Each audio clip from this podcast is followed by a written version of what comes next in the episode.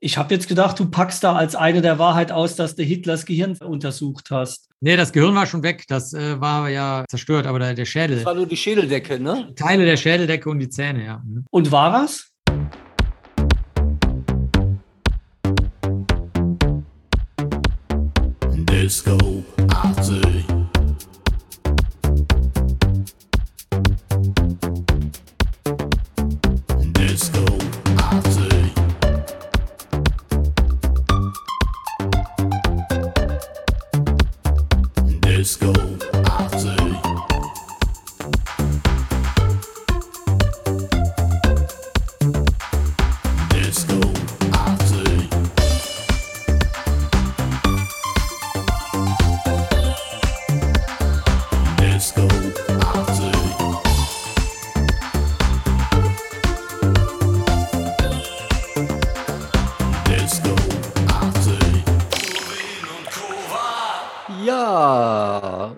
Herzlich willkommen zum nächsten Teil des Podcasts Disco 80. Wir bringen heute zum ersten Mal zusammen mit unserem Gast äh, ein bisschen Niveau in den Podcast und freuen uns, unseren ersten Gast mit Doktortitel begrüßen zu dürfen.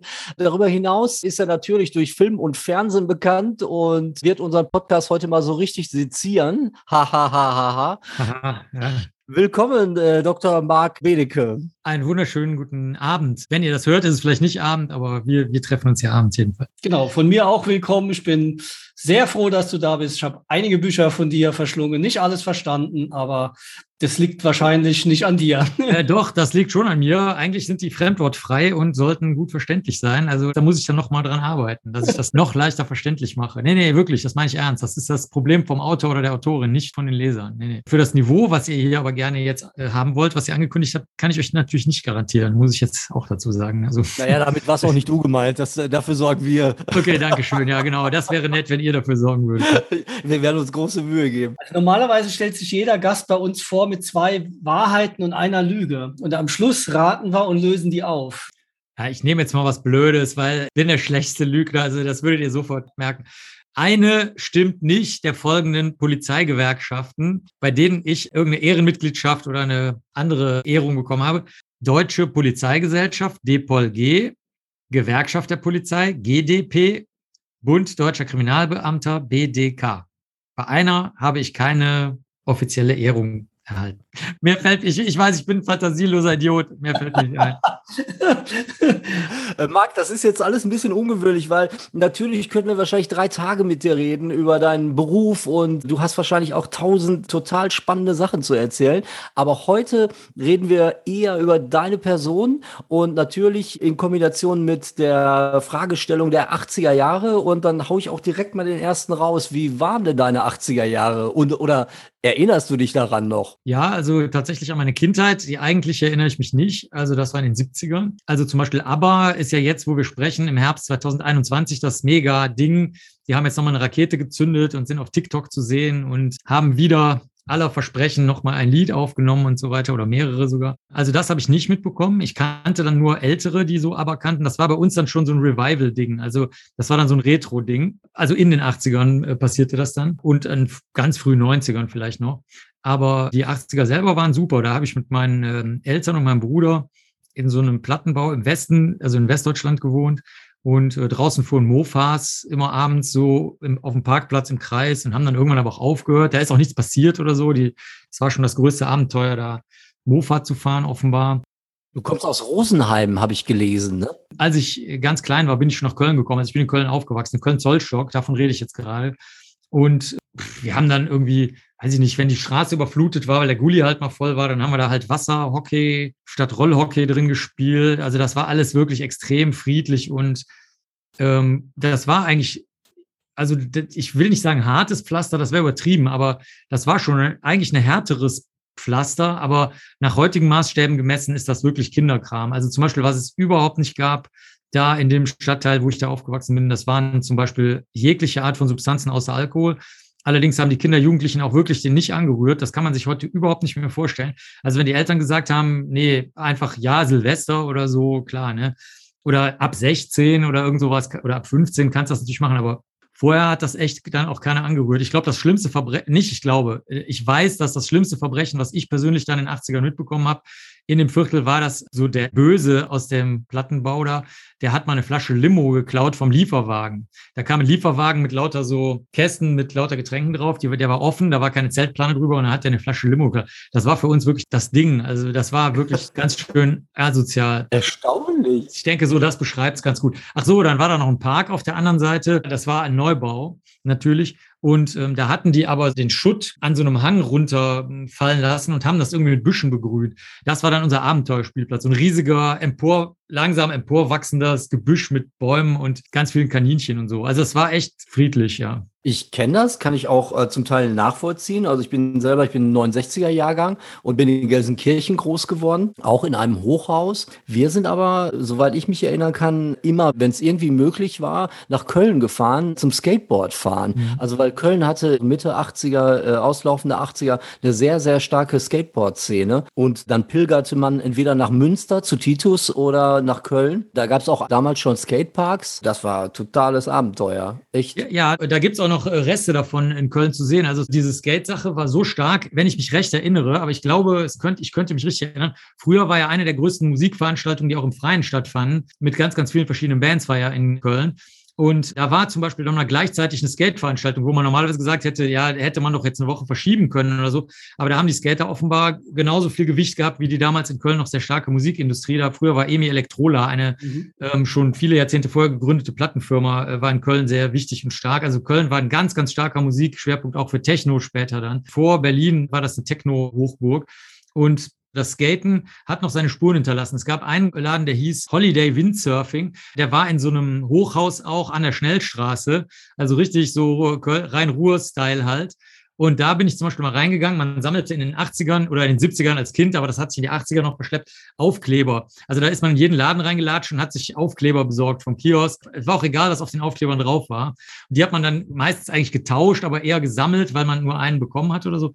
Und dann zum Beispiel bei Holiday Windsurfing, da bist du reingegangen und hast du gesagt, ich hätte gerne einen Aufkleber. Und dann hat er gesagt, das ist nur für Kunden, mein Freund, für gute Kunden und so. Ne? Also das war Windsurfing allerdings, aber dieses ganze Ding, was eigentlich nicht nach Köln oder ins Rhein-Ruhr-Gebiet gehörte, ursprünglich mal, also Skateboarden, Windsurfen, und lauter solche Sachen, die haben da komischerweise ihre Wurzel gefunden. Das ist auch heute noch so, dass ganz viele Sumpfblüten, wo man sich fragt, wie kommt das jetzt nach Köln, dass das hier stattfindet. Und das liegt daran, weil die Kölner und Kölnerinnen tatsächlich so offen sind für sowas. Mhm. Das ist kein Gelaber. Das ist tatsächlich so. Ja, auf der Domplatte war die Hölle los. Da waren irgendwie hunderte von Skatern und da traf man sich und das war auch völlig okay. Das wurde auch nicht von der Polizei da jetzt großartig unterbunden oder so. Später dann. Jetzt ist ja alles äh, eingerüstet, weil dann, dann fing das an, dass man so Kunststückchen die Treppe runter gemacht hat und dann zu nah an die äh, Domportale kam. Da haben sie es jetzt eingezäunt, wegen den Skatern übrigens nur. Und jetzt neuerdings auf der anderen Seite, die Richtung Dom ist, haben sie es jetzt auch gemacht, weil die Leute angefangen haben, Kote Turin und sowas da abzugeben. Das ist noch ein anderes Thema.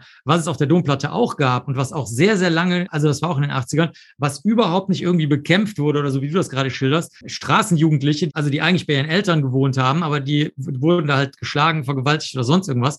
Das heißt, die hat man toleriert, dass die auf der Domplatte sein konnten. Dann eine sehr lange bestehende Aktion, die ursprünglich äh, gegen Atomkraft gerichtet war und Hiroshima, also gegen die echten Atombombenabwürfe, nicht nur gegen Atomkraftwerke oder sowas. Der durfte auch ganz, ganz lange jeden Tag da so eine riesige Kette mit Pappschildern, die so in Plaste dann später eingefasst waren, machen. Der hat auch teilweise gelebt auf der Wohnplatte, auf, an einer Ecke vom Dom. Das wurde auch ewig lang hingenommen. Und Gruftis. Also Gothics, bei denen saß ich auch noch. Die, also das kann man sich heute auf der Domplatte gar nicht mehr vorstellen.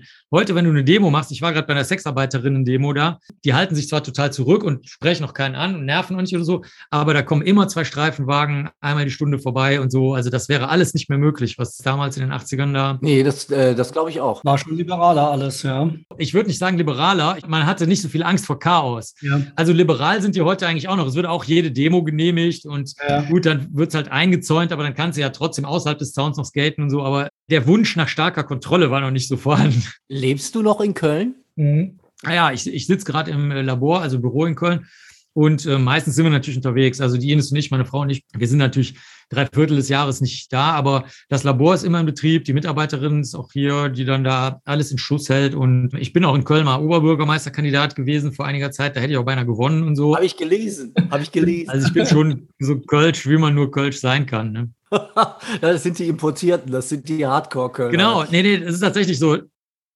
Die Hälfte der Berliner, also der Menschen, die sich heute Berliner nennen, kommen aus dem Ruhrgebiet. Ne? Richtig. Oder zeitweise noch aus Schwaben, jetzt aber hauptsächlich aus Brandenburg und Mecklenburg-Vorpommern und so. Es gibt aber einen Unterschied. Bei den Kölnern ist das so, dass es sehr viele leicht durchführbare Rituale gibt und gab. Zum Beispiel das bekannteste ist das Kölsch trinken. Und das Lustige daran ist, also, also jeder, der zugezogen ist in Köln und auch jeder Kölner, jede Kölnerin, ist der festen Auffassung, dass schon immer nur Kölsch getrunken wurde und man macht immer Witze über Alz, zum Beispiel aus Düsseldorf oder Helles aus Bayern und so weiter. Das trinken vielleicht die Yuppies und so. Aber das Verrückte ist, daran siehst du, dass das wirklich ein Integrationsritual war. Die älteren Leute hier bei mir im Viertel, da habe ich sogar ein Video dazu in YouTube, wo ich ein Interview mit einem von denen mache und hier durchs Viertel gehe, die sagen, das ist totaler Bullshit. Früher wurde in Köln Pilz, Alt und Kölsch total durcheinander getrunken.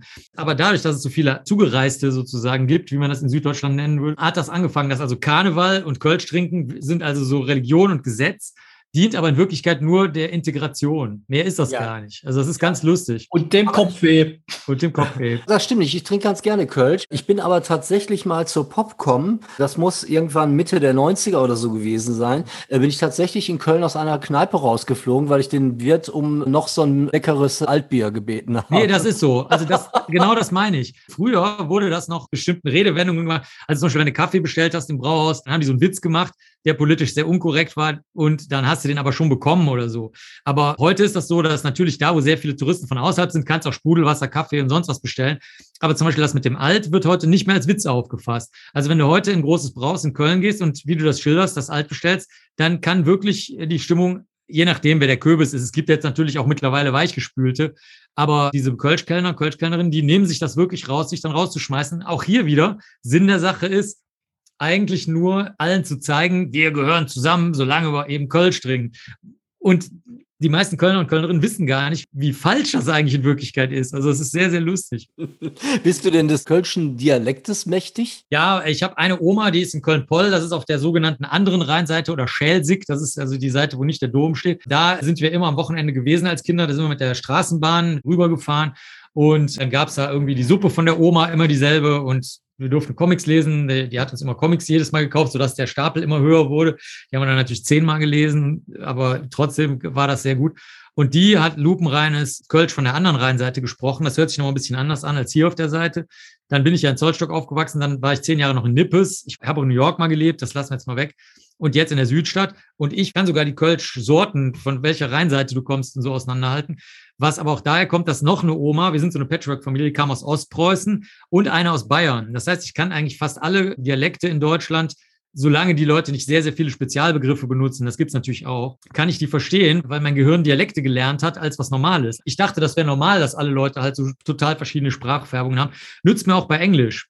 Ich kann zum Beispiel Australisch, amerikanisches Englisch, englisches Englisch konnte ich viel, viel schneller verstehen als die anderen Leute, die im Kino dann gesagt haben, ich verstehe das jetzt gerade nicht, das ist so britisches Englisch oder amerikanisches Englisch. Das habe ich erst viel später gemerkt, dass mir diese Oma- und Opa-Zusammenstellung da sehr viel geholfen hat. Unter anderem auch bei Kölsch, ja. Jetzt musst du aber, wenn du bist das Jahrgang 70, jetzt musst du ja Ende der 80er, spätestens Anfang der 90er mit deinem Studium begonnen haben. Ne? Mhm. Jetzt habe ich hier bei Wikipedia gelesen, dass du mit Summa Cum Laude abgeschlossen hast. Das heißt, Freunde hast du ja keine gehabt, oder? Genau, ich hatte keine Freunde und Freundinnen, genau. Nee, nee, das war so. äh, Das ist auch eine andere Besonderheit in Köln.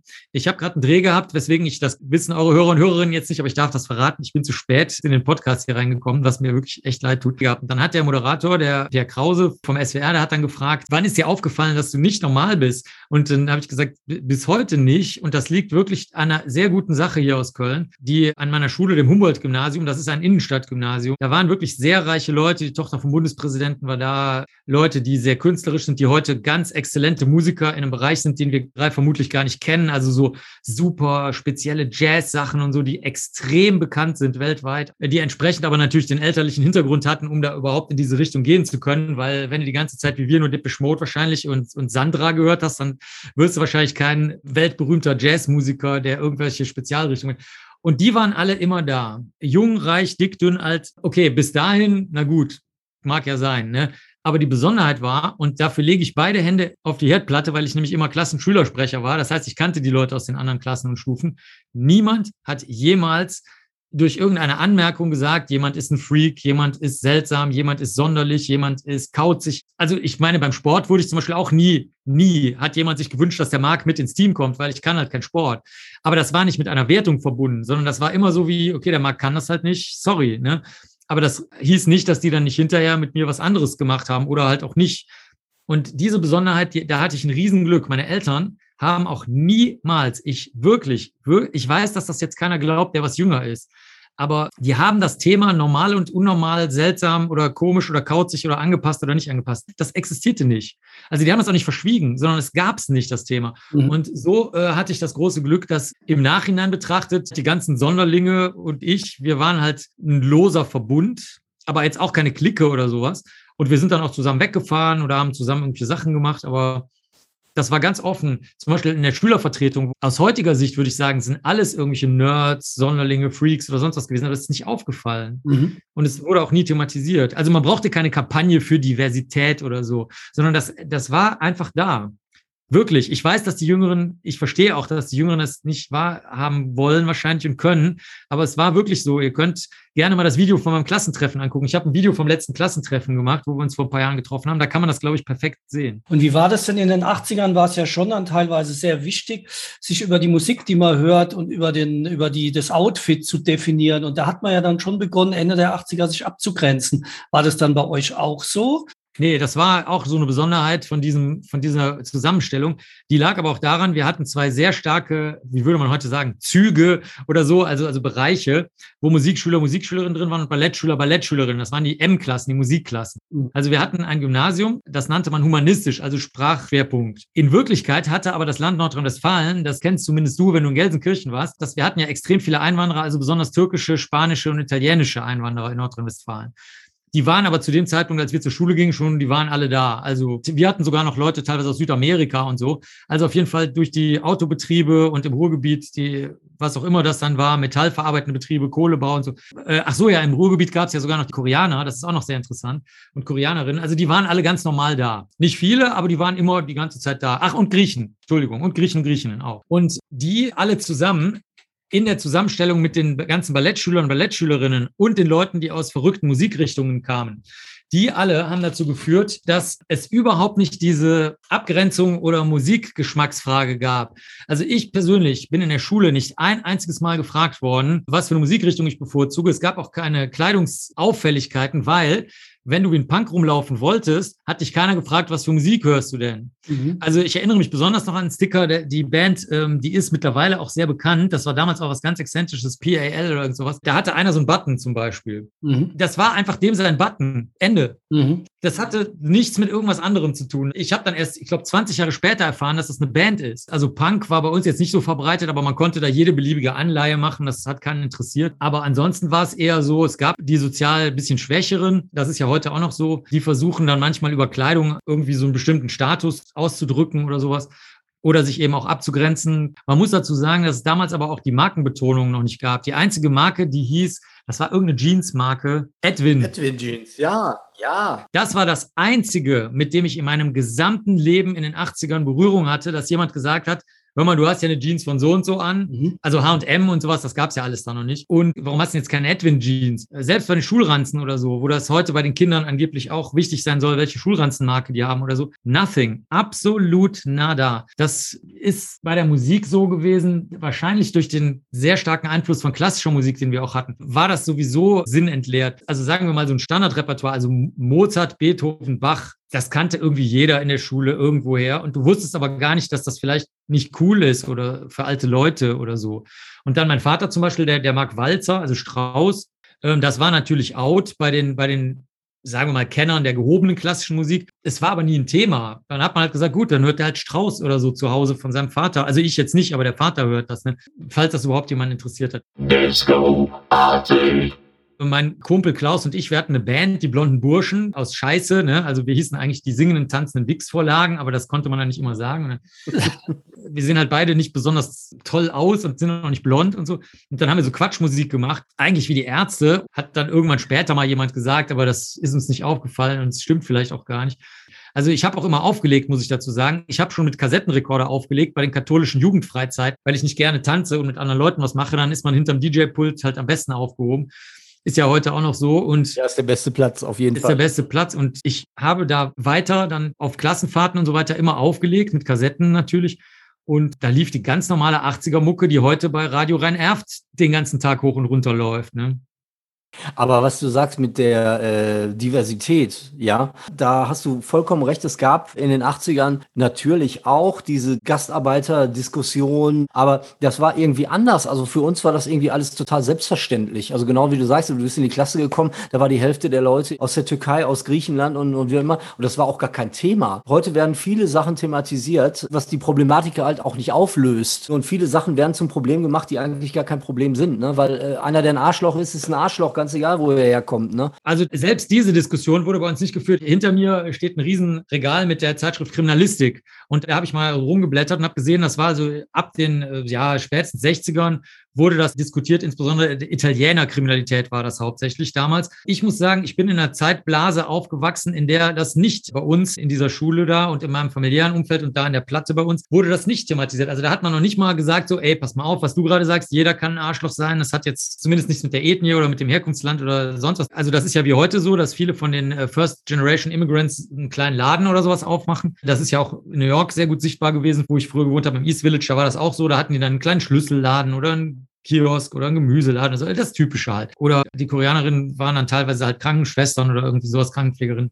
Naja, auf jeden Fall solche Jobs. Und da war das eher so, das ist gar keinem aufgefallen, weil die sozioökonomische Schichtung sowieso so nicht vorhanden war, sondern alles durchmischt war. Und was wir mitbekommen haben, war nur Musik, weil ihr gerade nach Musik gefragt habt. Das heißt, für mich sind zum Beispiel diese ganzen klassischen türkischen Klänge, die man, weiß ich nicht, heute vielleicht mal cool findet oder so oder ethnisch findet und auch vor allen Dingen die ganze griechische Musik, die klassischerweise dann vielleicht heutzutage im Grill Griechen da läuft. Nee, nee, nee, nee. Da, läuft nur noch Helene Fischer jetzt. Ach so, ja gut. Also früher, früher lief dann so Stereotype, griechische, klassische Klänge und gerne beim Friseur, wenn der türkisch war, da liefen halt diese türkische Musik. Und ich habe dann nur angenehme Verbindungen mit. Also gar keine Diskussion um, wie du das gesagt hast, ne, Kriminalität. Also wenn diese Diskussion, die Kriminalitätsdiskussion bei uns in der Schule jemand gestartet hätte, hätte gar keiner was dazu sagen können. Also da hätte man noch nicht mal sagen können, spinnst du oder wo hast du die Belege her oder wann hast du das erlebt, sondern da wäre Schweigen gewesen. Das wäre so wie, hm, okay, neues Thema. Kann ich bestätigen. Ich bin auch im Hemshof groß geworden in Ludwigshafen. Das war nach Kreuzberg das zweitgrößte Sanierungsgebiet und auch ein sehr starker Arbeiterstandort, wo viele, viele Türken und Jugoslawen auch und Griechen waren und Italiener. Das war völlig normal in der Schule. Da hat man nicht drüber diskutiert. Da gab es auch keine Vorurteile, wenn was geklaut worden ist, dass das jetzt der oder jener war. Ja, genau. Das ist ein sehr gutes Beispiel. Also gut, ich wüsste jetzt keine Diebstahlfälle oder so, aber zum Beispiel bei uns auf dem Klo hat mal einer gekifft. Ne? Der ist dann sofort von der Schule auch geflogen. Aber da ist niemand auf die Idee gekommen, dass das überhaupt irgendwer Spezielles sein könnte. Also weder Ethnie, noch Schulklasse, noch Stufe, noch sonst irgendwas. Das war einfach so wie, okay, irgendeiner war es, aber es gibt keinen Hinweis darauf, wer das jetzt gewesen sein könnte. So. Was mich nochmal interessieren würde, ist, du hast ja irgendwann dich entschlossen, einen Beruf auszuüben, der jetzt auch nicht alltäglich ist und das war ja mit Sicherheit auch ein langer Weg dahin. Du tauchst auch verstärkt irgendwie als Musiker auf. Wenn du jetzt heute auf einem Blatt ankreuzen könntest, äh, wäre ich doch vielleicht lieber Musiker geworden, würdest du das bejahen?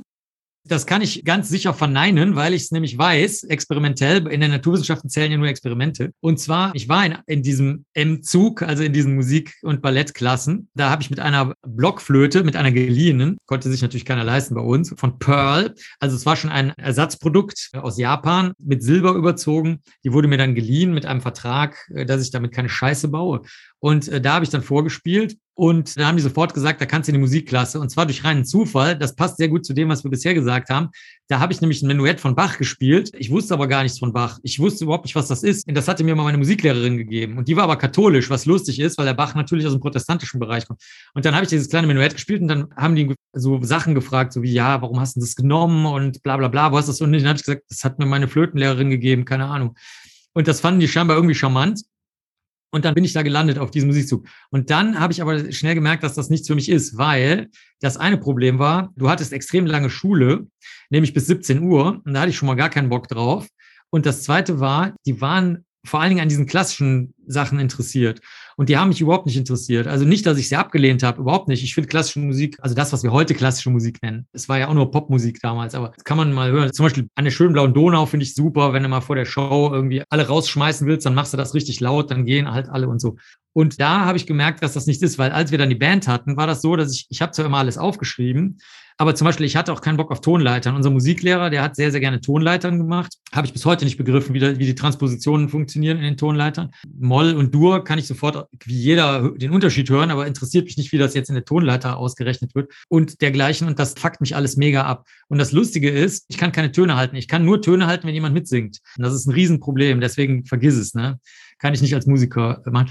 Aber ich habe sehr großen Spaß daran, meine 50 Cent dabei zu steuern, zum Beispiel, wenn mich meine Co-Musikerin, die Bianca Stücker, fragt, hast du irgendeinen Musiker, wo wir mal ein schönes Cover machen wollen? Dann habe ich zum Beispiel jetzt gesagt, ja, was denn mit Venus and First von Velvet Underground? Oder zuletzt haben wir eine ganze Platte gemacht, nur mit Leonard Cohen Sachen, mit sehr, sehr geilen Videos. Im KitKat Club in Berlin habe ich das letzte Video, bevor Corona zugeschlagen hat, da gemacht und vielleicht auch das letzte Video, was da jemals gedreht wird, weil sie vielleicht zumachen müssen. Also ich bringe dann, sagen wir mal, meinen wilden Scheiß da rein und die Musiker und Musikerinnen machen ihr Ding. Oder das Welt Gotik Treffen eröffne ich immer als DJ, das größte Gotik Treffen der Welt. Jedes Jahr bin ich da der Eröffnungs-DJ mit DJ Elvis und Olli zusammen. Also sowas kann ich, aber ich kann jetzt nicht alleine was machen. Also habe ich gerade eine Anfrage von einem Kumpel bekommen, vom Ari, der auch im KitKat Club aufliegt in Berlin und so. Hat er gesagt, komm, wir machen mal in Israel, da machst du mal ein paar Nächte lang sechs Stunden oder sieben Stunden. Und ich so, nee, zum Beispiel gerade bei Psytrance, was ich sehr gut finde, dieses langsame Auf- und Abebben, was du da so machen musst, das kann ich überhaupt nicht. Ich kann nur hingehen, dann reiße ich den Leuten die Zunge und das Gehirn raus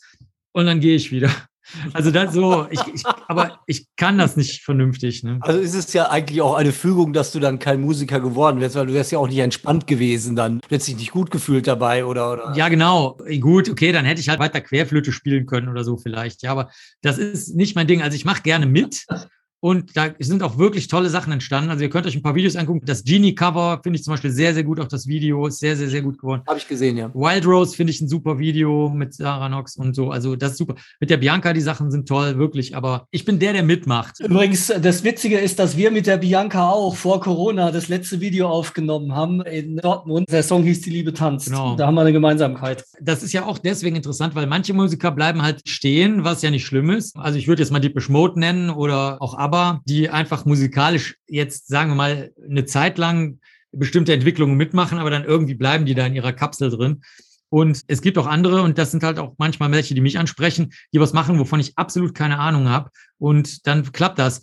Es gibt aber auch manchmal Sachen, wo es nicht funktioniert. Wir suchen zum Beispiel verzweifelt. Im Ruhrpott gibt es zum Beispiel, ich glaube sogar in Gelsenkirchen, eine sehr gute Swing-Band. Und die kontaktieren wir die ganze Zeit, weil ich eben sehr großer Swing-Fan, zumindest aus den 30ern aus England bin, sonst jetzt nicht, aber dieses kleine Gebiet äh, mag ich sehr. Und die zum Beispiel, die haben jetzt keinen Bock scheinbar. Den haben wir gesagt, wir zahlen die Arrangements, die müssen ja die Arrangements dann schreiben und die Zeit und alles und die sind immer so, äh, irgendwas finden die merkwürdig. Also es klappt auch nicht immer. Die haben vielleicht Angst, dass sie seziert werden von dir. Finden die, oder sie finden das strange, dass man als Gothics, also Bianca und ich, die ist ja auch Bauchtänzerin, Entschuldigung, sie macht Tribal Fusion, dass wir das jetzt mit denen Swing zusammen machen wollen. Dabei kann die Bianca super singen, kann sehr, sehr viele Instrumente. Wirklich, guckt euch das mal im Netz an, auch auf meinen Videos mit ihr zusammen. Dann zieht sie dann einen Nickelharper raus und sonst Mhm. irgendwas, Hackbretter. Total verrückten Scheiß. Und das spielt die einfach so. Also der, der guckt die nicht auf Noten oder so, sondern so, was ist denn jetzt los? Bianca ist ein totales Phänomen. Also auch hier an dieser Stelle nochmal herzliche Grüße an Bianca Stücker, die einen auch immer wieder überrascht mit irgendwas. Ne? Das meine ich, ne? Und das ist halt geil, weil wenn du mitmachst, kommst du mit Menschen in Berührung, an die du ja sonst gar nicht denken würdest. Weil wenn ich derjenige bin, der denkt, er weiß, wo es lang geht, dann kommt natürlich nur derselbe Quark wie immer raus. Wenn einer von der Swingband das hört, da aus dem Ruhrpott, aus Gelsenkirchen, ich bin harmlos, bitte mach das mit uns. Ich habe da richtig Bock drauf. Aber du musst ja wirklich ein sehr, sehr gutes Zeitmanagement haben, weil du hast ja deinen Job, mit dem du deine Brötchen verdienst. Und wir beide wissen aus Erfahrung, dass solche Sachen ja auch sehr zeitaufwendig sind. Ne? Das ist ja auch nicht irgendwie in einer halben Stunde getan, dass Marc dann eben vorbeikommt und irgendwie was einsingt oder so. Das sind ja tausend Sachen. Ich, mir ist völlig schleierhaft, wie du das alles unter einen Hut bekommst da. Also manchmal ist es tatsächlich mit dem Einsingen, also zum Beispiel für Elektrobands, also im Grufti-Bereich bin ich ja eher so für Agrotech, Elektro und alles Elektrische ohne Gitarren zuständig. Zuständig. Und die Bands, mit denen ich da was mache, wo ich dann mit auf der Platte bin oder auf dem MP3 oder was auch immer, Stream, da singe ich teilweise tatsächlich nur Samples ein. Also ich habe zum Beispiel mal für Hellomatic Maggots habe ich da gemacht. Da ging es eher um das Fotografische. Das Video ist auch im Netz. Gut, das hat nicht jetzt eine halbe Stunde gedauert, aber sagen wir vielleicht zweieinhalb oder drei Stunden. Oder für Noise of X, auch aus dem Ruhrgebiet habe ich mal auch nur eigentlich nur ein Sample gemacht. Das geht manchmal auch. Man hat aber trotzdem die Reisezeit und so weiter, weil ich kann zwar mittlerweile auch selber am Rechner was aufnehmen. Das klappt erstaunlich gut. Auch mit dem iPhone habe ich mittlerweile sehr schöne Software, wo ich dann die absoluten Rohdaten den Musikern und Musikerinnen schicke. Aber es ist tatsächlich oft besser, wenn man es zusammen macht. Und da sind ehrlich gesagt die Reisewege das Hauptproblem. Die Musikentwicklung, da halte ich mich raus, weil ich davon echt nichts verstehe. Aber diese Reisen planen wir teilweise ein, zwei Jahre im Voraus. Also es gibt Musikprojekte, wo wir zwei Jahre lang im Voraus den Termin gemacht haben.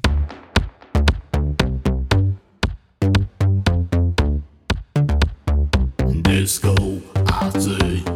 Woher kommt denn insgesamt so deine Verbindung zu dieser Indie-Szene? Das spiegelt ja auch so ein bisschen deinen Musikgeschmack wieder, denke ich. Ne? Man sieht dich halt immer wieder irgendwo involviert in irgendwelche Projekte und so. Und ich denke und bin der festen Überzeugung, dass du das ja nicht machst, weil du gerade nichts Besseres zu tun hast. Und wir beide wissen auch besser als jeder andere, dass man damit kein großartiges Geld verdienen kann. Ja, also ich muss sagen, ich mache es ganz umsonst. Also ich verdiene nicht kein großes Geld, sondern ich verdiene überhaupt gar kein Geld. Also ich habe da noch nie was für bekommen. Im Gegenteil, eher zahle ich noch was. Also die ganzen Location-Fees oder die ganzen, äh, im KitKat Club hatten wir zum Beispiel sehr viele von den Tänzerinnen dabei. Das war, sind halt Fans gewesen vom Club, nicht von mir.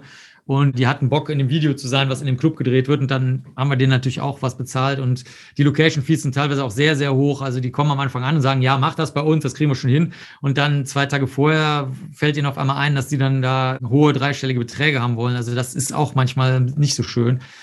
Ähm, also das zahle ich dann einfach und dann ist es gut. Es muss ja schon irgendeinen Bezug auch zu dieser Szene geben. Wie kam das?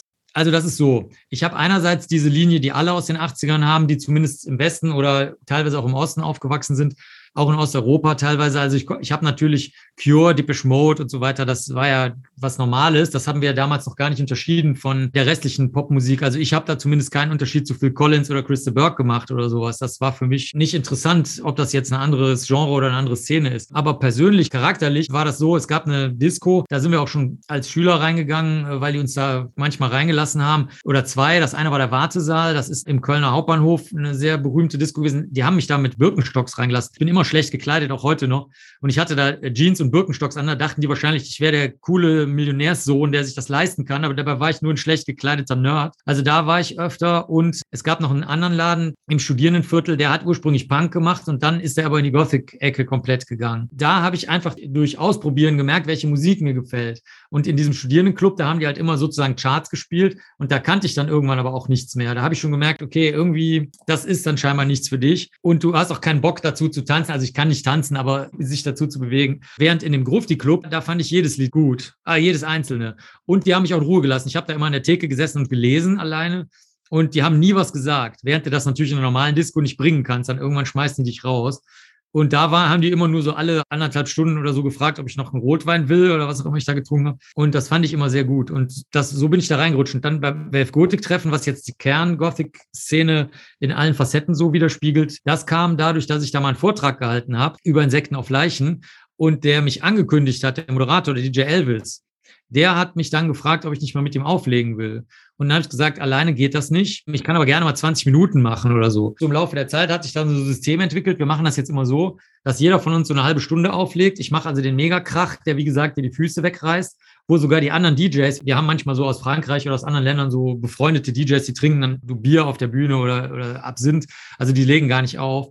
Aber dann sagen selbst die so, hm, das ist aber interessant, das habe ich ja noch nicht gehört oder so. Ich dann nichts. Wie so ein Industrial-Zeug dann oder, oder? Ja, das, was man umgangssprachlich Industrial nennt. In Wirklichkeit ist es aber kein Industrial streng genommen, sondern es ist tatsächlich Agrotech, Elektro, sowas. Also so wie Noise of X oder Ego Noise oder Steinkind oder sowas. Ja. Und dann ist es aber so, dann der Olli, der legt auch sehr viel so auf Hochzeiten auf und dergleichen. Der kann also die ganze Klaviatur von Bands, die ich überhaupt nicht kenne. Das Lied hast du schon 100 Millionen Mal gehört aus den 80ern, aus dem Grufti-Bereich, aber ich wüsste noch nicht mal, welche Band das ist. Und der DJ Elvis, der kann dann zum Beispiel IBM und sowas, also Electronic Body Music und so, da kennt er sich auch noch prima aus. Und so können wir das immer schön aufteilen, dass die Leute nicht die Tanzfläche dann zu lange verlassen, sondern wirklich dann das Festival da für alle einen guten Start hinlegt. Ich könnte auch noch die softeren Sachen, das überlasse ich aber dann lieber der Ines, die hat jetzt zwar noch nicht mit aufgelegt, aber wir überlegen mal, ob sie nächstes Mal das macht. Also zum Beispiel, ich bin ja mit Blutengel befreundet, das ist so eine klassische Band, die jeder so als Einsteige-Schmuse-Band ansieht. Der Chef der Band in der Zeitschrift wurde er mal als Dieter Bohlen des Gothic bezeichnet. Ist er Chris auch. Also ich finde, das ist ein Titel, den hat er sich verdient. Also. Ich bin mit der Band befreundet, mit Blutengel. Also ich bin auch schon als Cameo mit auf der Bühne beim Mera Luna Festival aufgetreten und gibt auch ein paar Videos, die könnt ihr auch googeln. Ich habe also Quatschvideos, nicht nur Musikvideos, das auch, aber auch Unsinnsvideos, wo ich die einfach trolle im Studio und so. In die Szene reingewachsen bin ich wirklich durch Zwölf Gothic-Treffen, weil und durch Konzerte von SITD zum Beispiel, das ist im Ruhrgebiet eine bekannte Band. Da haben die Plattenfirmen, die Labels haben dann teilweise, das war früher sehr normal, die haben dann im Schloss Pulp zum Beispiel in Duisburg oder so, haben die dann einfach drei Bands von ihrem Label zusammengenommen. Da habe ich dann wieder eine andere Band gehört vom selben Label so nicht so, hä, Schloss Pulp ist ja abgefahren, mega Gothic und so.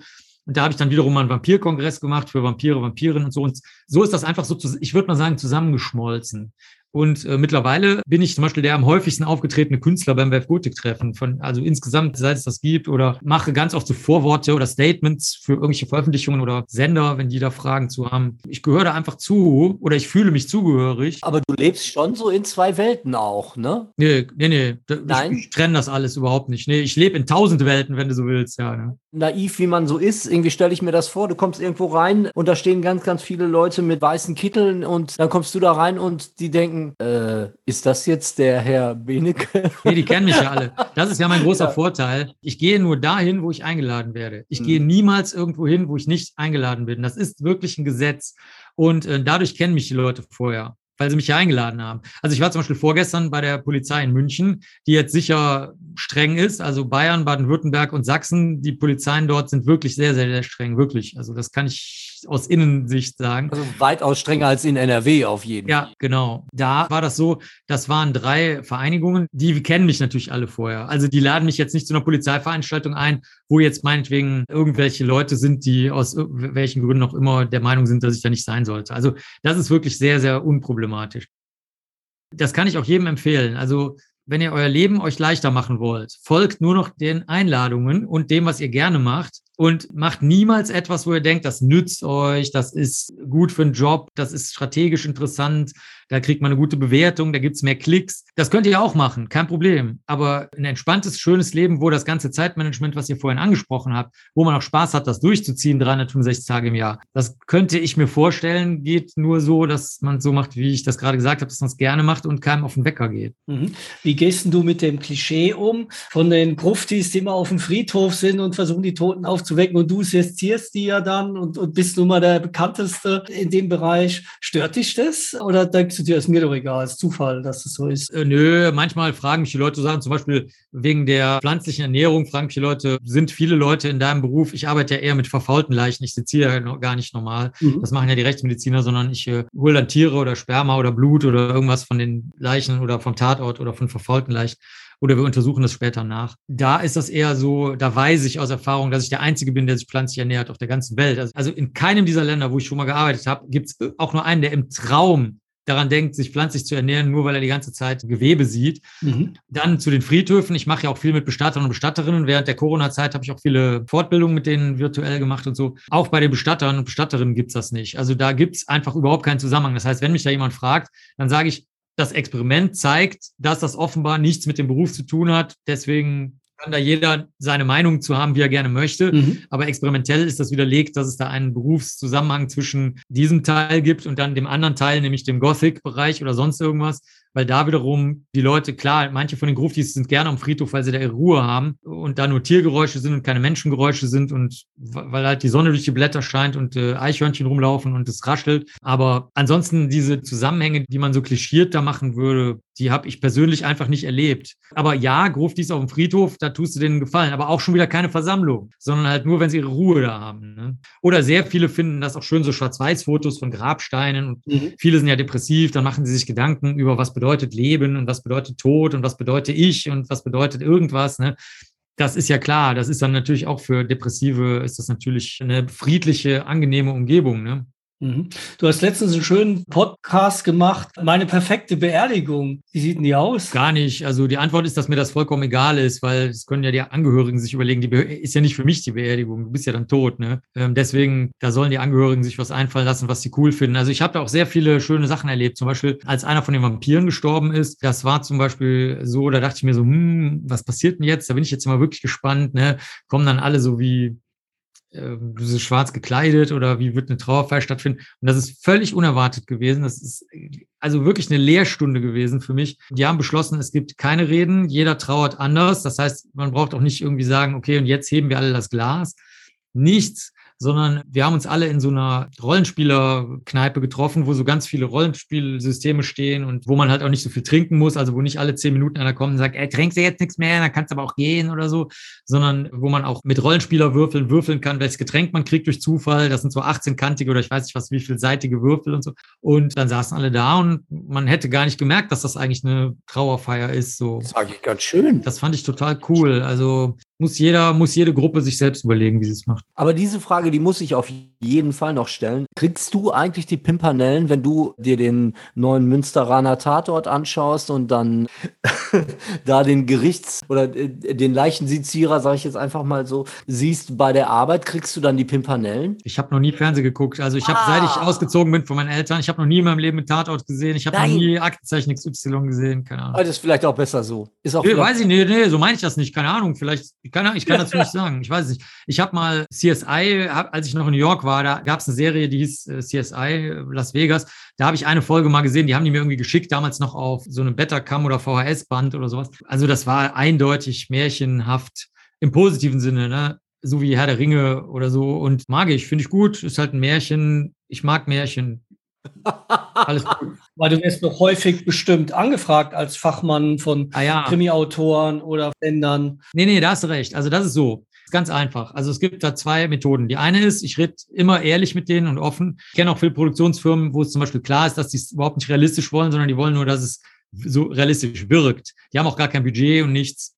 Da sagt man dann halt, okay, pass auf, wir kennen uns jetzt seit 20 Jahren, was wollt ihr? Mhm. Und dann sagen die, das ist jetzt ein echtes Beispiel, wir brauchen, dass jemand einen Käfer verschluckt und dann soll er nach einem halben Tag blau anlaufen, der, die Person, die den verschluckt hat. Und dann passiert aber nichts und zwei Tage später stirbt er. Und dann sage ich, okay, war es das jetzt? Und dann sagen die, ja, das war's. Und dann guckst du halt in Lateinbuch und suchst den lustigen Käfer raus, Namen, den, den erfindest du dann halt, dann nennst du den halt den blau anlaufenden Halbtagestotenkäfer auf Lateinisch und dann sind die happy. Dann machst du einfach einen Beitrag zum Märchen. Mhm. Und dann gibt's die vor Ort Wert auf Realismus legen, dass die Röntgenbilder richtig rum an der Wand hängen, im Sektionssaal oder so. Und das ist aber meistens zu teuer. Das ist so, wenn die das machen, dann haben die eigentlich ein Spielfilmbudget. Dann achten die auch auf Kleinigkeiten. Ist das die richtige Schere? Ist das das richtige Mikroskop? Kann man das überhaupt benutzen und so? Und da muss ich sagen, das habe ich in, nehmen wir mal 30 Jahre, seit ich mein erstes Praktikum in der Rechtsmedizin in Köln gemacht habe. Das ist genau einmal passiert. Also da kriegst du so die Spannweite. Mhm. Also 90 Prozent spielen in diesem Erfind irgendwas und dann passt das schon. Ja. Und 9 Prozent sind dann, dass man versucht, ein bisschen für Krimis oder so irgendwie eine nette kleine Passage zu machen. Also keine Ahnung, stockt Blut von Leichen oder nicht und sowas. Und dann 0,9 Prozent sind dann so wie, okay, wir haben ein kleines Budget, aber komm bitte nur einen Tag vorbei und mach mal so eine Generalabnahme. Und 0,1 Prozent sind dann diese Spielfilmsachen, wo das wirklich mal realistisch ist. Das ist eigentlich schade, dass du kein Fernsehen schaust, weil ich stelle mir das so schön vor, mit dir auf dem Sofa zu sitzen irgendwie und Tatort zu schauen und Ich habe da gar kein Interesse dran, was zu kritisieren. Ich mag das nicht. Ich bin der, der sagt, was können wir gut machen. Ich hasse Kabarett und Comedy. Hasse ich. Weil alle Leute immer, äh, die blöde Merkel und so. Und dann denke ich mir immer so, ja, ich möchte dich mal sehen, zwei Tage lang die Arbeit zu machen von irgendeinem Spitzenpolitiker oder irgendeiner Spitzenpolitikerin. Ich möchte dich zwei Tage begleiten. Und dann können die Leute im Livestream dich beobachten. Viel Spaß. Also ich habe da überhaupt kein Interesse an Kritik. Kritik interessiert mich überhaupt nicht. Ich okay. interessiere mich nur für, wie kann ich was Positives beitragen, dass es jetzt besser läuft. Ja. Weil dieses ganze Kabarett- und Comedy-Scheiß, das dient nur dazu, andere abzuwerten und gleichzeitig auf seinem dummen Arsch zu sitzen und nichts zu tun. Oder Tatort kritisieren. Warum soll ich den Tatort kritisieren? Vielleicht könntest du ja auch noch was vom Professor Börne lernen. Wer weiß. Vielleicht hat er irgendwelche Techniken, auf die du noch gar nicht gekommen bist. So. Ja, aber das ist, finde ich, auch uninteressant. In derselben Zeit, weißt du, das ist das Problem von Romanen und Spielfilmen. In derselben Zeit kannst du auf einen, zum Beispiel die Deutsche Gesellschaft für Rechtsmedizin, da dauert ein Fachvortrag vier Minuten. In diesen vier Minuten hast du mehr gelernt, als wahrscheinlich in zehn Romanen, in denen so ein bisschen die Streusel der Wahrheit drüber gestreuselt sind. Deswegen gehe ich lieber zu dem Kongress und fertig. Echt, die dauern vier Minuten, die Vorträge? Jeder Vortrag dauert vier Minuten. Dann hast du eine Minute für Fragen oder zwei Minuten und das funktioniert. Ich meine, ich mache es mit den Studierenden auch. Wir haben dieses Jahr einen Kurs gemacht, da durften die Studierenden zehn Minuten reden und dann fünf Minuten fragen. Es hat wunderbar geklappt. Wir haben denen relativ schwierige wissenschaftliche Veröffentlichungen gegeben und haben gesagt, seht ihr, das ist genau die Kunst, dass ihr das auf das Wesentliche herabbrecht. Ihr dürft keine Fremdworte benutzen, ihr dürft keinen Text benutzen in den Bildern. Nur Bilder und Fremdworte nur, wenn sie jetzt sozusagen aus dem Wissenschaftlichen heraus sich ableiten, aber nicht jetzt einfach rumschwurbeln. Das hat super geil geklappt. Das war das 20. Jahr, wo wir Kurse machen, also sozusagen 20-jähriges Jubiläum. Kein Problem. Bei den Spaß-Nobelpreisen, da machen wir das so, dass nicht nur die echten Nobelpreisträger, sondern auch die Spaß-Nobelpreisträger, die dürfen auch nur teilweise eine Minute reden und dann kommt so ein kleines Mädchen und sagt, es ist langweilig, es ist langweilig. Also, I'm bored, I'm bored. Und das geht. Ja, das sollte man für andere Bereiche auch mal übernehmen denke ich. Könnt ihr euch angucken. Guckt euch Spaß-Nobelpreise an, die ein Minuten reden. Das ist der Hammer, wirklich. Marc, was bringt die Zukunft bei dir? Was hast du da noch? Noch andere spannende Sachen? Ja, klar. Ich muss sagen, durch Corona hat sich einiges verändert. Also erst haben ja viele Bands dann einfach so irgendwelche Videos gedreht, haben aber gemerkt, dass diese ein bisschen trashigen Videos jetzt, die sollen für Corona stehen, so für die Zeit, dass wir dann alle zusammen unsere Clips einschicken und dann bastelt die Band was draußen so. Aber so geht es natürlich nicht weiter. Das funktioniert einfach nicht. Und dann, jetzt fängt das wieder an, dass Qualitätssachen, ich meine filmografisch, ne? ich rede nicht von der Musik. Also, dass das filmisch dann besser wird. Drohnen zum Beispiel, da haben wir schon ein sehr geiles Video auch mit der Bianca gemacht, könnt ihr für ein We Want It Darker, das ist der Teaser. Das ist super geil mit den Drohnen, wirklich richtig, richtig geil. Dann habe ich einen Film gemacht, da habe ich nicht die Musik gemacht, der heißt Glass World. Der ist gerade rausgekommen, der hat jeden Preis abgeräumt, den man international bei Filmfestivals abräumen kann. Hat halt nur wegen Corona keiner mitbekommen, aber wirklich von Las Vegas bis weiß ich nicht wo. Ohne Scheiß jetzt. Könnt ihr googeln, ist gratis. Glass World, also Sommerfilmmusik, der heißt die Firma hat er die Filmmusik gemacht und ich erzähle was über die Natur und du siehst da fantastische Bilder. Die wurden von Leuten eingesendet, auch äh, mit Drohnen aufgenommen, wo du denkst, ey, vor drei Jahren hättest du dafür 100.000 Euro Budget gebraucht. Und 2021 senden dir die Leute das gratis zu, weil sie das selber in den Bergen oder in Flüssen, auf dem Meer, in Wäldern, überall gemacht haben. Das ist jetzt wirklich mal ein so krasser technischer Sprung 2021 gewesen. Sowohl aus den Podcasts und aus der Aufnahmetechnik kommt, aber so, dass du zum Beispiel dich nicht mehr in Sendeknoten einwählen musst. Ich muss für meine ARD-Sendungen, die ich da mache, für meinen Wissenschaftspodcast, muss ich immer noch in den Knoten in Frankfurt mich einwählen mit so einer sauteuren Software, die ich selbst bezahlt habe natürlich. Hat nicht die ARD bezahlt. Aber mittlerweile, zum Beispiel, wenn wir die Spuren getrennt aufnehmen wollen, wir nehmen jetzt ja Zoom, ne? Ja, ja. Ich habe jetzt neulich zum Beispiel meinen Rechner mal vergessen gehabt. Und dann hat mir einer einfach ein System geschickt, was auch im Handy läuft. Und dann lag ich auf der Wiese vor der Veranstaltungshalle, vor der Messe, wo ich dann danach geredet habe. Dann die Hintergrundgeräusche wurden vom iPhone rausgefiltert. Die Spuren wurden getrennt aufgezeichnet von der Software. Und wir können damit mittlerweile so geile Sachen zaubern. Also ich habe für mehrere Bands wirklich, also hier in dem Raum, in dem ich sitze, weil der sehr gut gedämmt ist durch die ganzen Bücher und Vorhänge, aufgenommen. Und die haben gesagt, auf dem Rechner kein Unterschied mehr zur, sagen wir mal, vor vier Jahren zur Studioaufnahme. Also da kommt sehr, sehr viel, auf jeden Fall. Also mache ich sehr, sehr oft Samples, Filmkommentare, Sachen, die du früher einfach wegen der Mikrofonqualität nur vor Ort, wenn du ganz nah ans Mikrofon rangegangen bist, machen konntest. Ich hätte auch noch eine Frage. Ein Zitat, was ich von dir gefunden habe, heißt, Zeugen erzählen zu 90 Prozent Unsinn. Was heißt denn das jetzt für die 80er Jahre? Haben wir alle die falsche Erinnerung oder? Ja, tatsächlich. Das ist gut, dass du das fragst. Falls hier Jüngere zuhören, es gibt kaum Filmdokumente aus den 80ern, weil wir uns nicht gefilmt haben. Wir haben uns nicht gefilmt und fotografiert. Also Fotos vielleicht schon. Ich habe natürlich die Kamera immer mit rumgeschleppt früher. Also in dem Maße, wie wir das kennen, heute könnte man sagen, nichts. Also das ist übertrieben, aber fast nichts. Ich war zum Beispiel mal beim Ärztekonzert, wo ich mich auch sehr darauf gefreut habe, in den 80ern. Es gibt nichts davon. Da googelst du dich kaputt, da gibt es noch nicht mal in irgendeinem Forum irgendwas. Niemand hat irgendwas gefilmt. Also das heißt, du kannst davon ausgehen, dass diese Erinnerungen falsch sind. In der Tat. Also wir wissen das sehr, sehr gut. Das ist ein untersuchtes Feld aus mehreren Gründen, hauptsächlich wegen häuslicher Gewalt und sexueller Gewalt, wo es sehr, sehr, sehr viele Falschanschuldigungen gibt. Der Hauptteil der Anschuldigungen ist erfunden leider. Und ich bin ja der Spurenkundler. Und jetzt kann, ich erzähle jetzt einfach von mir, um da jetzt nicht ins Wissenschaft hier so weit reinzugehen. Und dann haben wir immer die Aussage von der Person und die Spur. Und dann fragst du dich, passt die Spur zu der Aussage? Ne? Und deswegen gibt es da sehr, sehr viel Forschung zu dem, was Leute erinnern. Und wenn ich deine Frage mit Ja oder Nein beantworten müsste, dann würde ich sagen, ja, das, was du glaubst, was da passiert ist, ist nicht passiert oder in Teilen so passiert, aber die Anknüpfung ist falsch. Also das, woran du das anknüpfst. Also ich sage jetzt mal ein Beispiel von mir. Da gab es einen Film, der hieß La Boom, die Fete. Ne? Den hat jeder gesehen, als wir Jugendliche waren. Und ich glaube, das, was wir glauben, was wir da gemacht haben, dann angeregt davon oder nicht angeregt oder ob wir auf der Party dann geknutscht haben, zu Dreams are my reality oder Music was my first love oder wie die ganzen Schmuse-Songs da hießen, die wir Blues übrigens genannt haben, lustigerweise. Sinnloserweise hieß das Blues. Das hat dann Blues nicht das Geringste zu tun. Das ist, glaube ich, wirklich nicht so passiert, außer ganz kleine Splitter davon. Das ist zumindest der Stand der Forschung. Sehr interessant, sehr interessant. Das verändert viel. Also auch an diesem Podcast jetzt hier. Genau. Das heißt, wir haben eigentlich total geile 80er erlebt. Wir können uns doch nicht mehr dran erinnern, Christian. Nee, weißt du was? Ich finde das gar nicht schlimm, weil das ganze Leben, was du dir selber erzählst, auch wenn du Filmaufnahmen oder sonst was hast, ist ja sowieso nur eine Collage. Ich sag's mal ein Beispiel, was, glaube ich, jeder gut nachvollziehen kann. Also ich habe irgendein Tattoo, das habe ich mir gemacht. Nehmen wir mal an, ich, ich erfinde jetzt mal, ich war total besoffen und mit drei Freundinnen, mit denen ich auch heftig gefeiert habe, sind wir da durch Berlin gezogen. Soweit stimmt's. Aber was wir in dem Moment wirklich gedacht haben oder so, das ist mit Sicherheit nicht so gewesen, weil wenn man nämlich guckt oder fragt, dann ist das ganz oft so, zum Beispiel dann fragst du die Tätowiererin von damals und dann sagt die, also wenn ihr betrunken wart, hat man davon nichts gemerkt. Ich erinnere mich daran, dass ich mit dir ein total interessantes Gespräch gehabt habe. Also so viel Party könnt ihr da nebenbei eigentlich jetzt gar nicht gemacht haben. Außerdem ist bei uns im Tätowierstudio die Regel, es wird nicht laut gesprochen, weil das stört die anderen Kunden, wenn die Schmerzen haben oder so. Dann, also das heißt, die Elemente haben stattgefunden, aber nicht so, wie wir das in Erinnerung haben, dass das die rauschendste, besoffenste Tattoo-Party des Planeten war. Ne? Oder die Tätowiererin erinnert sich falsch. Da es ja eben keine Filmaufnahmen wie heutzutage von allem und jedem gibt, wissen wir es halt.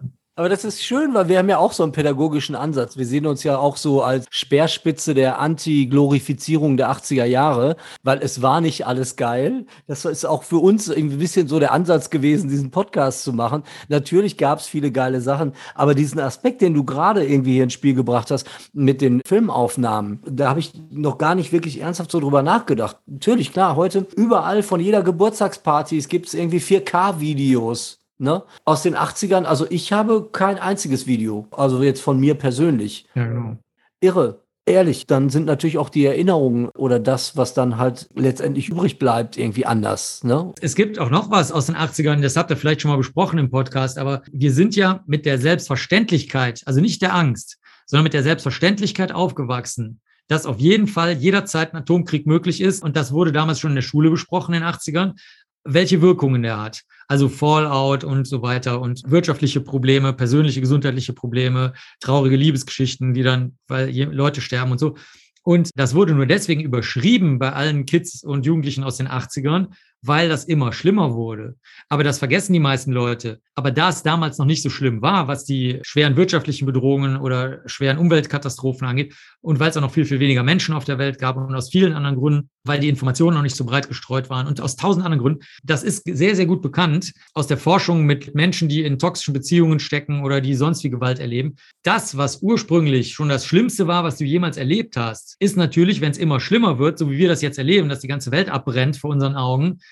ist natürlich im Vergleich dazu gar nichts mehr. Aber in dem Moment damals in den 80ern, zum Beispiel, woran sich die meisten nicht mehr erinnern, die größte Demo, die jemals in Deutschland stattgefunden hat, war so eine Anti-Atomkraft-Friedensdemo. Das ist vergessen heute. Aber das muss man sich vorstellen. Das war bis heute die größte Demo, die es jemals gab. Außer man nimmt jetzt vielleicht Love Parade oder sowas. Das ist, wird ja auch mal als Demo angemeldet. War, ist vielleicht dann größer gewesen mal irgendwann. Also das heißt, diese Selbstverständlichkeit der kompletten Auslöschung dessen, was wir kennen und essen und lieben und wissen, ist zum Beispiel auch ein Ding, was die meisten aus den 80ern, an das sie sich überhaupt nicht mehr erinnern. Friedensmarsch, ja, ja, ich weiß, das war ein großes Thema, aber dann eben war es nicht mehr groß und damit war es weg, ja. Nee, es war so, es war was anderes größer. Das ist der Punkt. Es wird halt immer schlimmer, wie bei körperlicher und sexueller Gewalt, ja. Ja. Ah ja, das uferte ja dann auch irgendwie in diese ganzen Tschernobyl-Geschichte aus. Genau. Aber das war eine reale Bedrohung damals und das war ein Angstszenario auf jeden Fall, ne? Ja klar, bei uns sind die, auch die älteren Schüler sind mit selbst gebastelten Pershing 2 Raketen, also atomkopffähigen Raketen rumgelaufen und da hat keiner was gesagt. Da hat kein Lehrer gesagt, äh, Leute, jetzt aber Schulunterricht, seid ihr bescheuert, mhm. sondern da war Ruhe. Und solange die mit der riesigen Papprakete, Atomrakete rumgelaufen sind und dagegen demonstriert haben, war auch kein Unterricht, Feierabend. Also das, da gab es keine Diskussion. Das war ja eine wilde Sache in den letzten anderthalb Jahren, die ganzen lustigen, verrückten Podcast-Geschichten. Also das hat mir viel Spaß gemacht, echt. Schön. Du bist ja auch äh, Podcast-Profi, ne? Falls du darauf anspielst, dass ich den ältesten Wissenspodcast Deutschlands oder im deutschsprachigen Raum habe, ja. Ja. Das war aber Zufall, weil ich da eine Sendung äh, mache, die jeden Samstagmorgen im öffentlich-rechtlichen Live läuft, wo ich jeden Samstagmorgen eine nagelneue wissenschaftliche Studie durchlesen muss, samstags morgens. Kann man sich vorstellen, dass das etwas anstrengend öfter mal ist. Aber ähm, gleichzeitig habe ich aber jetzt auch wirklich durch die vielen Podcasts, die so von winzigen, verrückten Podcasterinnen und Podcastern gemacht wurden, bin ich tatsächlich nicht so ein Profi, aber auf jeden Fall habe ich eine, eine bunte Welt kennengelernt, die ich Mhm. vorher nicht kannte. Also ja, stimmt. Schön. Äh, Nochmal vielen Dank, dass du Nee, da super, warst. ich danke euch. Es war uns ein Fest. Du weißt, wir hatten letzte Woche Joachim Witt da und auch da war der Konsens, man sieht sich immer zwei oder manchmal auch dreimal im Leben. Sehr richtig. Und als ich ihn das erste Mal beim BGT Backstage gesehen habe, ey, da bin ich fast zur Salzsäule erstarrt. Das konnte ich mir gar nicht vorstellen. Und da, er hat mich aber lieb und zum Glück. Und so ist das jetzt eine sehr nette Atmosphäre. Aber das ist schon echt abgefahren. Oder andere 80er-Bands, die du dann auf einmal wieder triffst. Das ist irre. Total unwirklich, mit denen dann Backstage da rumzuhängen. Absolut abgefahren. Das ist auch eine interessante Lektion zur Frage, wie sind eigentlich Promis oder so? Ich habe zum Beispiel gerade Sky Sharks in Berlin auf dem roten Teppich vertreten. Ein absoluter Trashfilm. Das sind Haie, die die Nazis gebaut haben, wo dann Zombies, Flugzeuge und andere Sachen mit zerstören. Mit fliegenden Nazi-Zombie-Haien. ja. Da war ich auf dem roten Teppich mit der Michaela Schäfer und Michaela Schaffrath. Also mit der Michaela bin ich richtig befreundet und der Michaela, also wir verstehen uns. Und ich habe noch nie die Erfahrung gemacht, dass die Menschen, die in diesem, sagen wir mal, B, C, D, wie auch immer ihr das nennen wollt, Bereich da unterwegs sind, eigentlich auch im A-Bereich. Ich habe zum Beispiel das Fotomodell Claudia Schiffer, habe ich mal hinter der Bühne bei einer Lagerfeld-Show, da habe ich gearbeitet, gesehen und die sind super, die Leute. Da sind wir nochmal bei der Frage von vorhin. Soll man sich über Leute lustig machen oder nicht? Also ich kann jedem nur empfehlen, lernt die Leute erstmal kennen und wenn ihr sie nicht kennenlernen könnt, dann haltet einfach die Klappe. Und das ist mit dem Witz zum Beispiel so. Ich erwähne das deswegen, weil er hat ja so die Musikstile und Szenen scheinbar so ein bisschen gewechselt, aber ich bin mir so gar nicht sicher, ob er das wirklich gemacht hat. Also ich sehe einen lückenlosen Anschluss zwischen Neuer Deutscher Welle und dem heutigen Gothic. Ja. Weil heute fließt da so viel zusammen, was man so 80er nennen würde. Ich sag mal Beispiel, ich habe von Kim Wilde ein Autogramm auftätowiert. Und weil wir ja keine 80er-Partys machen beim BGT, beim Wave Gothic-Treffen, habe ich dann gedacht, ja, okay, aber ein, zwei Lieder von Kim Wilde kannst du ja mal spielen. Ich meine, Cambodia ist ja total traurig, super, also eins der traurigsten Lieder, was ich überhaupt kenne. Dann habe ich sie mal Backstage getroffen, dann hat sie mir da das draufgeschrieben, dann habe ich ein Autogramm von ihr tätowiert. Und dann habe ich mir gedacht, komm, jetzt spielst du es einfach mal. Und das war total krass. Also wir sind ja oben relativ viele DJs, wie ich vorhin erzählt habe, und unten ist das Publikum. Und das war wirklich so wie, ich weiß nicht, wie man das beschreiben kann. Da, läuft mir jetzt noch so ein Schauer und Rücken, während ich das gerade erzähle, wirklich jetzt. Man hatte den Eindruck gehabt, wow, Respekt. Also nicht von mir, sondern so fucking Kim Wilde, Alter. Das geht auch ohne 80er, aber ganz ohne 80er. Das ist auch mega Das Song. ist Gruft, die Musik. Natürlich nicht alles, was sie gemacht hat. Nein. Das geht leider nicht wegen den Jüngeren, weil die das nicht mehr raffen. Aber ich wüsste sogar von Sandra mindestens ein, zwei Lieder, die man da laufen lassen könnte. Das, die Jüngeren, die würden dann denken so, äh, raff ich nicht. Oder zum Beispiel auch Neubauten. Es ist sehr schwierig, weil man da nicht so gut tanzen kann zu. Ich lege manchmal dann trotzdem was auf, wenn das gerade so, eine- so eine Überleitung ist zum anderen DJ. Ja. Sind auch alle so wie, hey Alter, was ist das für eine Playlist? Nicht so, ja, ich besitze keine Playlists, mein Freund oder meine Freundin. Ich habe gerade einstürzende Neubauten aufgelegt, weil die geil sind. So, fertig. Wirklich, wenn man die Künstler, Künstlerinnen mal kennenlernt, die sind häufig ganz, ganz, ganz anders, als das irgendwie das Märchen, unsere Erinnerung Ja. äh, mit sich bringt. Also wirklich. Ja, das gehört ja auch dazu, weißt du, du, du musst auch so eine Vita des Unantastbaren um dich haben. Aber das haben die meisten Künstler gar nicht. Selbst wenn du keine, deine Ruhe haben willst. Ich habe zum Beispiel mal als Gitarrist von irgendeiner super bekannten Band, Slash heißt der, das ist von irgendeiner mega, der hat immer so einen Zylinderhut auf. Ganze Roses, glaube ich. Guns N' Roses, ja, ke keine Ahnung. Ich, ja, der war das zum Beispiel so, der war super genervt, super müde und kein Bock. Und dann hat er gemerkt, dass er da in einer schlechten Talkshow gelandet ist, also in einer, wo er dann irgendwie gemerkt hat, hier läuft was schief, lief auch sehr, sehr schief. Da war er halt genervt. Und dann habe ich halt trotzdem zu den Bodyguards gesagt, hör mal nur ganz kurz, ich bin mit in der Sendung und ich bin ein Musikfan und so und ich wollte nur schnell mal eine Kleinigkeit machen und die dann so, ja, klar. Ne? Also, und hier reden wir jetzt wirklich von der A-Liga. Also der, der hat jeden Grund genervt zu sein. Also. AAA-Liga, Ja. ja. Äh, selbst da, ich habe da noch nie scheiß Erfahrungen gemacht. Ich meine, das habt ihr sicher schon oft gehört, aber ich kann das wirklich bestätigen. Die Leute aus der echten Z-Liga, die sich so wichtig nehmen, die sind das Problem.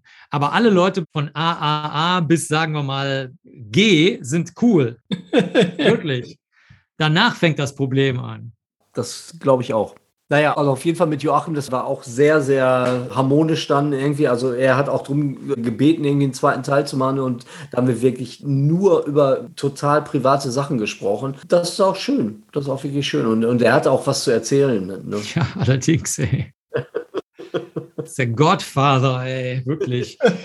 Wenn Sisters of Mercy, also falls der Leiter dieser in der Tat sehr, sehr guten Band, falls der mal reden würde, dann wäre er vielleicht der Godfather, aber da er ja ein schüchternes Käferlein ist, ist es dann der Witt, ja. Ja. ja. Thomas, weißt du, was wir völlig vergessen haben? Mhm, die zwei Lügen und die eine Wahrheit. Ja. genau. Jetzt darf ich ja die Auflösung, oder soll ich die Auflösung sagen? ja, genau.